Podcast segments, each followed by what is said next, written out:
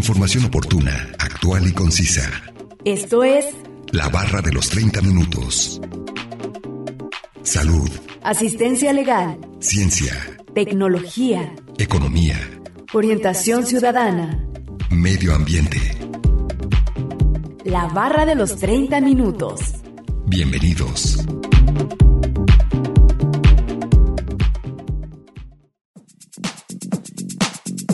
La atmósfera se estructura en capas definidas por los cambios de temperatura que se producen con la altitud. En orden ascendente, estas capas son la troposfera, estratosfera, mesósfera, termósfera y exósfera. La troposfera llega hasta un límite superior situado a 9 kilómetros de altura en los polos y a los 18 kilómetros en el ecuador. Bienvenidos sean todos ustedes a la barra de los 30 minutos. Los saluda Gustavo Robles. Es un placer que nos sintonicen en el 104.7 de FM o en la página de internet udgtv.com diagonal radio UDG diagonal Colotlán. El día de hoy hablaremos acerca de las capas de la atmósfera y nos acompaña un especialista en el tema. Así que no se muevan y sigan sintonizándonos con este interesante tema que hemos preparado para ustedes. Comencemos a escuchar el primer fragmento de la entrevista e información adicional que hemos preparado.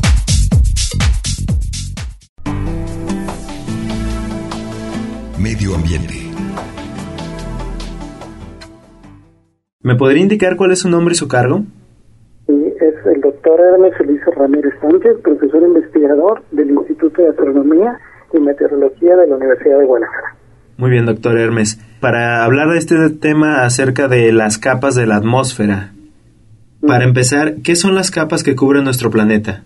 Bueno, primero, la atmósfera pues obviamente es toda una mezcla de gases y aerosoles que tienen básicamente la función de rodear prácticamente nuestro planeta y eh, gracias a ella pues permiten el desarrollo de la vida. Si nosotros no tuviéramos esta atmósfera pues obviamente mucha de la radiación que viene del espacio exterior entraría directamente a la Tierra y obviamente no existiría la vida como la conocemos nosotros. ¿Por qué? Porque dentro de esa radiación pues viene eh, radiación beneficiosa como son los rayos infrarrojos, la luz visible, pero también viene radiación que es exageradamente potente como pueden ser los rayos ultravioleta, la radiación alfa, beta y gamma, que obviamente no permiten que se desarrolle la vida. Y normalmente esta atmósfera la subdividimos en capas, esas capas de las cuales tú me estás hablando. Pero estas capas básicamente eh, es una subdivisión con fines de estudio de acuerdo al comportamiento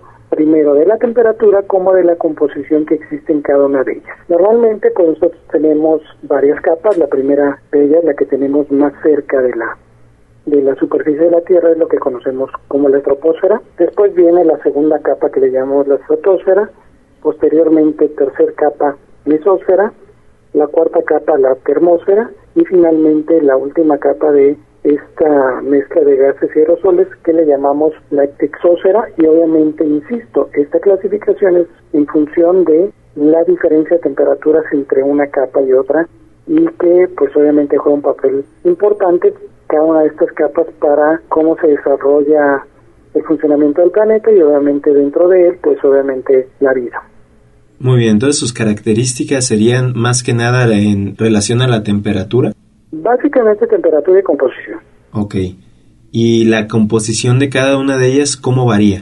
Varía en la concentración de lo que conocemos como el aire que respiramos. Si quieres podemos empezar a hablar de cada una de ellas. Por ejemplo, la más cercana a la superficie de la Tierra que dijimos es la troposfera, pues esta tiene una altitud aproximada entre 6 kilómetros en las zonas polares y entre 18 y 20 kilómetros cerca de las zonas intertropicales o en el Ecuador. Y el aire que se encuentra en esta troposfera se calienta precisamente por el calor que emite la superficie de la Tierra una vez que ha recibido la radiación precisamente del astro que viene en diferentes formas. Y la temperatura que tenemos alrededor de esta troposfera como promedio es de 15 grados centígrados y a partir de que nosotros empezamos a ascender en altura, pues obviamente esa temperatura empieza a disminuir y se dice que nosotros tenemos un gradiente térmico vertical de 6.5 grados centígrados de descenso de temperatura por cada kilómetro que nosotros estemos ascendiendo. Eso significa que si ascendemos 10 kilómetros, ya disminuimos precisamente casi 65 grados y por lo tanto estaríamos como a menos 50 grados bajo cero a la altura de 10 kilómetros. Bajo esa esas condiciones, pues obviamente nosotros no podríamos sobrevivir en esas condiciones de manera normal. ¿Hasta dónde es el punto que alcanza la temperatura en la parte más alta de la? Es aproximadamente menos 70 grados bajo cero y es aproximadamente un promedio de 12 kilómetros de altura. Ahora, la concentración más importante de los gases que componen esta atmósfera, que son oxígeno y nitrógeno principalmente, oxígeno 21%, nitrógeno 78% y un restito de una gran cantidad de otros gases, pues la mayor cantidad de esa concentración de gases se encuentra entre los cinco primeros kilómetros. Conforme nosotros vamos subiendo más en altura, pues obviamente esa concentración va disminuyendo de manera muy importante. Segunda capa, pues es la estratosfera. La estratosfera se considera más o menos entre los 9 y 18 kilómetros, se puede llegar hasta los 50 kilómetros de altitud y normalmente aquí ocurre el efecto inverso. A medida que nosotros subimos, la temperatura en la estratosfera en vez de disminuir va a ir incrementándose. ¿Por qué? Porque ahí se absorbe la mayor cantidad de energía ultravioleta que hace que el oxígeno que se encuentra en el aire se transforme en oxono y ante este proceso, a la hora de que ocurre este proceso, pues se genera calor. Entonces es por eso que en esas zonas es donde tenemos temperaturas más altas comparadas con la capa de la troposfera y ahí tenemos una zona muy factible para ser buen conductor tanto del calor como de la electricidad. Va a llegar un momento en que esa temperatura va a aumentar, pero hasta un cierto límite. Y posteriormente pasaríamos a una zona muy particular de la estratosfera que se le llama la ozonósfera. ¿Qué significa esto de ozonósfera? Es la zona de la estratosfera que contiene la mayor cantidad de ozono o la famosa capa de ozono que cubre a nuestro planeta. Y esta, pues obviamente tiene una concentración bastante alta de ozono comparada con el resto de la atmósfera y está aproximadamente entre 15 y 40 kilómetros de altitud y ahí es donde se encuentra aproximadamente el 90% del ozono que está presente en la atmósfera y gracias a ese ozono pues es que nosotros absorbemos entre el 97 y el 99% de la radiación ultravioleta que si llegara a la superficie del planeta pues prácticamente acabaría con toda la vida como la conocemos. La siguiente capa pues ya es la mesósfera y en esta tercera capa pues está se extiende aproximadamente entre 50 y 80 kilómetros y solamente contiene el 0.1% de todo el aire o de esa mezcla de gases de las cuales hablábamos, que el contenido más importante lo tenemos en los primeros 5 kilómetros. Y es la zona más fría de la atmósfera, pudiendo alcanzar aproximadamente los menos 80 grados Celsius bajo cero.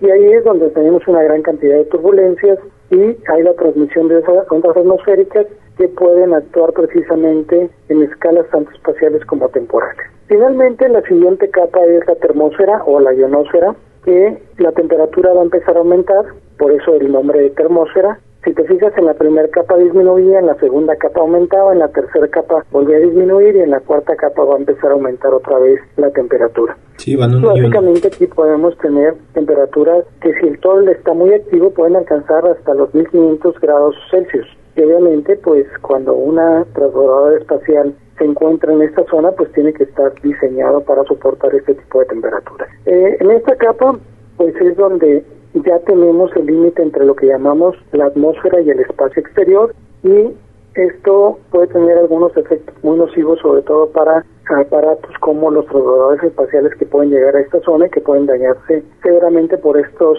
niveles de temperatura bastante altos. Y finalmente la estratosfera ya es la última capa, es una capa muy delgadita que solamente está compuesta por hidrógeno y helio. Y que obviamente ahí no tenemos ni nitrógeno, ni oxígeno, ni todos los demás gases que tenemos en el resto de las capas de las cuales te hablé. Y esta llega a alcanzar su altitud entre los 960 y los 1000 kilómetros de altitud. Y ha sido muy difícil definir cuál es el límite precisamente de esta estratosfera. Y en algunos casos, en temperatura diurna, se pueden alcanzar hasta los 2500 grados Celsius y en la noche temperaturas exageradamente bajas de menos 273 grados Celsius. Entonces, si tú te fijas, básicamente esta clasificación de las capas tiene que ver con el cambio de temperaturas, la concentración de los gases que tiene y esta división de las capas solo se realiza para efectos de estudio por parte de las gentes especialistas en el área de la atmósfera. No olviden que nos pueden compartir sus temas de interés al 499-99, 242-33 y 800-701-9999. Además pueden encontrarnos en Facebook como la barra de los 30 minutos. A continuación, escucharemos la cápsula informativa referente al tema de hoy. La atmósfera es una de las capas que rodean nuestro planeta que permiten la presencia de vida. El aire que compone, en general, es una mezcla de distintas proporciones de gases. El aire no conduce bien el calor, como ocurre en la mayoría de los gases, pero dicha condición es beneficiosa para la Tierra, pues permite que la temperatura no cambie bruscamente. Por el contrario, es capaz de transmitir el sonido gracias a que la presión del aire se produce, por ejemplo, al caerse un objeto al suelo, hace que se formen ondas que juntan y separan a las moléculas para transmitir esas ondas hasta nuestros oídos. Esta es la razón por la que el espacio no hay ruido, pues al no haber aire, no hay moléculas que puedan ser presionadas y por lo tanto no hay manera de crear ondas. Funciones e importancia de la atmósfera. La atmósfera actual está compuesta mayormente por nitrógeno, un 78%, oxígeno, 21%, y otros gases en una proporción menor. Además, la atmósfera se divide a su vez en capas funcionales muy importantes como protegernos de los rayos del sol más dañinos, como lo son los rayos UVA y UVB. Permitirnos conservar la temperatura de la Tierra, pues gracias al efecto invernadero, los gases de la atmósfera hacen que el calor que llega a la Tierra desde el Sol no se pierda totalmente en el espacio, conservando la temperatura incluso por la noche cuando no nos llegan los rayos solares. Acumular gases importantes para que los seres vivos realicen sus funciones vitales, como el oxígeno, el nitrógeno o el CO2, distribuye la energía en forma de calor recibida por el Sol por toda la superficie, por lo que permite que ni los polos sean tan fríos ni el ecuador tan cálido. Información obtenida de la página web www.idenatur.com, una producción de Radio Universidad de Guadalajara en Colotlán.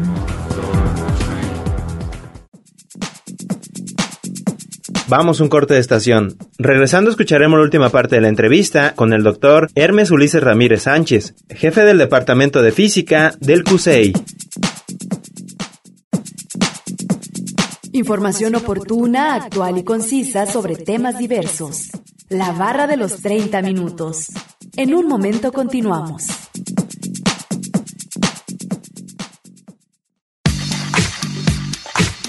Conoce aspectos básicos de temáticas diversas. Esto es La barra de los 30 minutos. Estamos de regreso.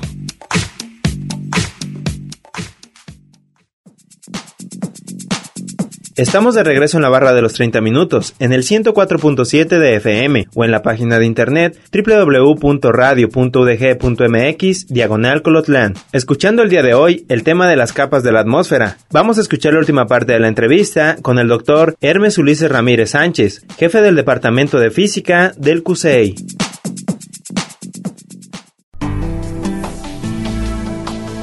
Medio ambiente. Doctor, sí son muchas las características que tienen específicas cada una de estas capas. Sí, claro.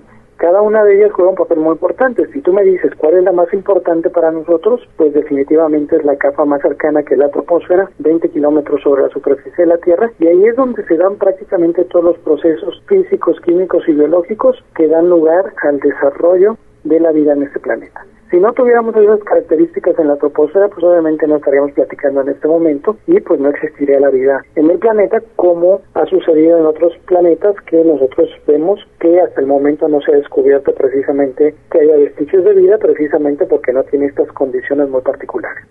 Claro, doctor. ¿Qué sucede si una de estas capas se desgasta o adelgaza demasiado? Bueno, puede suceder que estemos alterando todo el proceso de la dinámica de la atmósfera y por lo tanto todos los demás procesos que están vinculados a ellos. Uno se preguntaría, bueno, ¿y qué tiene que ver la atmósfera con los demás elementos? Básicamente, los climas del planeta es la combinación de cinco elementos fundamentales, siendo el más sensible de ellos la atmósfera. Pero la atmósfera está ligada a la hidrosfera, a los cuerpos de agua, está ligada a la litosfera, a las tierras emergidas, a la criosfera, que son los glaciares o hielos que se encuentran en nuestro planeta, a la biosfera, que son toda la vida que pertenece a este planeta, y esos cinco elementos en combinación forman lo que tenemos el clima. Si yo modifico una de las capas de la atmósfera, que ya lo hemos hecho, por ejemplo, hemos modificado la capa de ozono, pues obviamente eso empieza a alterar todos los demás elementos de esta engranaje de esos cinco subsistemas. Por ejemplo, si tenemos una mayor cantidad de rayos ultravioletas que están penetrando a la Tierra porque la capa de ozono se adelgazó, esto va a provocar deshielo de glaciares, aumento del nivel del mar, pérdida de tierras emergidas, dispersión o desplazamiento y en algunos casos desaparición de especies ya sea animales y vegetales, las que puedan desplazarse pues se van a desplazar, pero las que no, no lo van a hacer. Entonces esto puede traer una serie de transformaciones en todo un ecosistema completo simplemente por el adelgazamiento de una de esas capas que es muy importante como es la capa del ozono. Y no quiere decir que sea la única, también las otras pueden tener alteraciones, pero la que ya hemos experimentado y la que ya se ha demostrado que ha traído cambios en la dinámica atmosférica y en la dinámica de todo el clima, pues es el adelgazamiento precisamente de la capa de ozono. No sé si tú has escuchado que dicen el hoyo de la capa de ozono.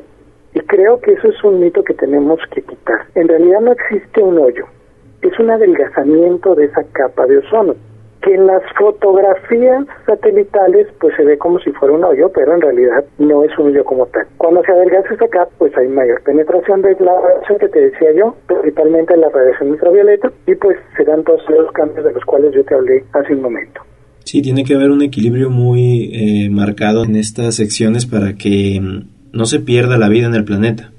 Claro, la atmósfera es un elemento importantísimo y desafortunadamente los seres humanos pues estamos alterándola de una manera muy significativa, básicamente con la contaminación del aire. ¿Qué sucede? Que nosotros hoy en día la mayoría de la energía que producimos la producimos a través de la quema de combustible fósil. Cuando yo quemo combustible fósil, pues estoy generando una serie de gases como el monóxido, el dióxido de carbono, óxidos de nitrógeno, metano, sulfuro de hidrógeno, que va a alterar esa composición normal de la atmósfera y que va a hacer precisamente que pierda su balance y que empecemos a calentar el planeta, que este calentamiento del planeta pues va a empezar a afectar los otros sistemas que yo te decía, los glaciares se van a desbaratar, esa agua va a ir a parar a los océanos, el océano va a aumentar también su nivel su volumen precisamente por la mayor cantidad de agua de los glaciares y por la absorción de calor. Sabemos que cuando nosotros absorbemos calor, todos los cuerpos empiezan a dilatarse, va a ocupar más espacio, muchas de las tierras emergidas, como te decía,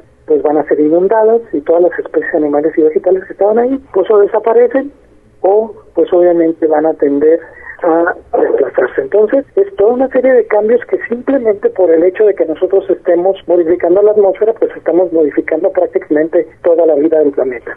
¿Y cómo es que podemos revertir este efecto? Bueno, básicamente tenemos dos procesos básicos, hay muchos más, yo solamente te voy a hablar de los dos más importantes. Uno de ellos es la emisión de de gases de invernadero. ¿Qué son los gases de la combustión? Tendríamos que utilizar la energía de una manera mucho más ordenada, mucho más eficiente, que sea de manera racional y que busquemos otras formas de generar energía que no alteren la composición de la atmósfera. Y segundo lugar, que yo creo que es muy importante y que casi nadie lo dice, es que necesitamos reforestar y forestar este planeta porque cada vez tenemos menor cantidad de selvas, bosques, que son grandes absorbedores de estos gases de los cuales estoy hablando. Si tenemos una cantidad muy importante de selvas, bosques, fitoplancton en el océano, ellos van a absorber muchos de estos gases, principalmente dióxido de carbono, y esto va a disminuir la composición de este elemento en la atmósfera y por lo tanto no tendríamos ese incremento de temperatura, esos cambios en los demás elementos y por lo tanto la alteración tan marcada como lo estamos viendo durante los últimos años es el calentamiento global y como su consecuencia el cambio climático. Muy bien, doctor Hermes. ¿Algún dato curioso que tenga cerca sobre estas capas? Bueno, uno de los datos curiosos que podríamos tener es que también la atmósfera, además de que nos sirve como protector de la radiación, nos sirve como protector de cuerpos que puedan ingresar a nuestro planeta.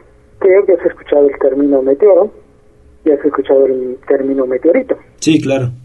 Básicamente, pues la diferencia entre ellos dos es el que el meteoro es cualquier cuerpo o roca asteroide, etcétera, etcétera, que va a ingresar a nuestra atmósfera, pero precisamente por las condiciones de la misma va a provocar fricción y va a hacer que se desbarate ese cuerpo en la misma y por lo tanto no toque tierra. Pero hay algunos elementos de los cuales no se desbaratan por completo y los que llegan a tocar tierra ya no le llamamos meteoros, le llamamos meteoritos. Entonces, básicamente pues tenemos que la atmósfera además de servir como un elemento muy importante en el desarrollo de la vida, también nos protege de grandes eh, masas de, roca que puedan ingresar al planeta y que podrían provocar catástrofes como han ocurrido en otras épocas de la historia del planeta, no de la humanidad. No sé si recuerdas por ahí la teoría de la extinción de los dinosaurios, que es precisamente por el impacto de un gran meteorito en Chicxulub, pues obviamente las dimensiones de ese meteorito eran de kilómetros y por lo tanto no pudo extinguirse completamente en la atmósfera y fue que tocó precisamente tierra, desapareciendo prácticamente la mayoría de las especies que habitaban hace 65 millones de años. ¿no? Y no es la única, ha habido cinco grandes extinciones masivas y muchas de ellas han sido debidas precisamente para el ingreso de estos cuerpos másicos que vienen del espacio exterior y que pueden alterar la estructura de nuestro planeta y de cualquier otro lugar. Si tú alguna vez has tenido la curiosidad de observar la Luna, ves como una serie de cráteres, que no es otra cosa más que el impacto de meteoritos en la Luna y si ves alguno de los otros planetas que podamos observar eh, dentro de nuestro sistema solar, también tiene una serie de cráteres que son producto obviamente del impacto de meteoritos. Entonces, nuestra atmósfera bendita nos ayuda a un montón de cosas como es la protección también de este tipo de meteoritos, asteroides y en algunos casos cometas. Sin embargo, la, la, la atmósfera es uno de los de los elementos, podría decirse, llamarse así, más importantes de nuestro planeta, porque nos, aparte de darnos y brindarnos la posibilidad de vivir, nos salva de algunas otras cosas como son estos meteoros o meteoritos. Correcto, y nosotros nos hemos encargado de irla dañando y por lo tanto nosotros mismos nos estamos poniendo en riesgo precisamente por ese motivo. Sí, claro, doctor Hermes. ¿Algo más que desee resaltar o agregar? No, pues nada más que este, tratamos de divulgar muchas de estas cosas que parecen a veces inaccesibles para mucha gente y qué bueno que ustedes como radio, pues a sus radioescuchas les puedan este, dar un poquito de información de lo que de que muchas de las acciones que hacemos en el día a día pues afectan a nuestro planeta, en este caso en particular a la atmósfera, y que si evitamos hacerlo, pues de alguna manera esto permite que podamos tener una atmósfera sana para muchos años y poderles heredar a las futuras generaciones pues un planeta habitable y que pueda ser sustentable a través de muchas generaciones. Esta ha sido la entrevista con el doctor Hermes Ulises Ramírez Sánchez, jefe del Departamento de Física del CUSEI. A continuación, escucharemos la última cápsula informativa. Troposfera. Es la primera capa de la atmósfera, la más cercana a la superficie, por lo tanto, es la que más interactúa con nosotros. Su altura desde el nivel del mar es de 10 a 15 kilómetros, para que tengas una referencia, la troposfera tiene la altura de alrededor 10.000 personas adultas de pie, una encima de la otra. Solo esta capa se desarrolla la vida, pues a medida que aumentamos en altura disminuye la temperatura y la cantidad de oxígeno disponible. Todos los fenómenos meteorológicos ocurren a este nivel. Estratosfera. Es la capa inmediatamente superior a la troposfera y tiene unos 30 a 35 kilómetros de espesor. En esta capa se encuentra una barrera de un gran valor para el desarrollo de la vida en la Tierra, la capa de ozono.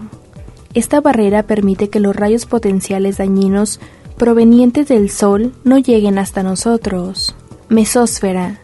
Tiene 30 kilómetros de espesor y es aquí en donde la mayoría de los meteoritos caen en la Tierra, se desintegran, dejando una estela que conocemos como estrella fugaz. Pese a que comúnmente lo dominamos así, recordemos que no se trata de una estrella.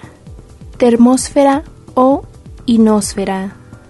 Tiene entre 500 y 1000 kilómetros de espesor. En esta capa es donde se colocaban los transbordadores espaciales y donde se generan las auroras boreales. Es la última capa de atmósfera. Se caracteriza por ser menos densa, además de no tener un límite exacto desde la ionosfera hasta el espacio exterior. ¿Todos los planetas tienen atmósfera? En realidad, las atmósferas son bastante comunes en la mayoría de los planetas.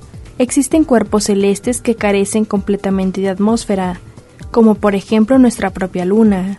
Esto se debe a la gravedad de cada cuerpo celeste, cuando la gravedad en cuestión que sea suficientemente fuerte como para mantener el gas atrapado en su campo gravitatorio, será cuando se conforme una atmósfera a su alrededor. De hecho, existen planetas cuyo principal volumen está formado por gas, ya que cuentan con atmósferas muy grandes y densas. Sería el caso de los dominados planetas gaseosos, como pueden ser Júpiter y Saturno.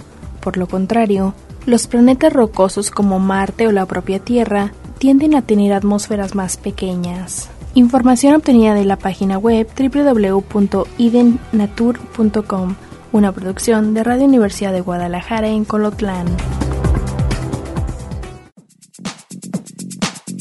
Acabamos de escuchar la segunda cápsula informativa y vamos a concluir con el tema de las capas de la atmósfera. Agradecemos la entrevista al doctor Hermes Ulises Ramírez Sánchez, jefe del Departamento de Física del CUSEI. No olviden que si se perdieron algún programa, pueden escucharlo o descargarlo desde el sitio web www.radio.udg.mx diagonal colotlán, dar clic en la opción podcast y después seleccionar la barra de los 30 minutos, donde encontrarás todos los temas. Sigan sintonizándonos y no olviden escucharnos de lunes a viernes a a las 11.30 de la mañana y a las 11.30 de la noche en retransmisión. Y los sábados no se pierdan el maratón de la barra de los 30 minutos, donde se pasan los 5 temas de la semana. Es un placer haber estado con ustedes. Se despide Gustavo Robles. Hasta luego. Radio Universidad de Guadalajara en Colotlán presentó La barra de los 30 minutos. Información oportuna, actual y concisa sobre temas diversos. Gracias por habernos acompañado.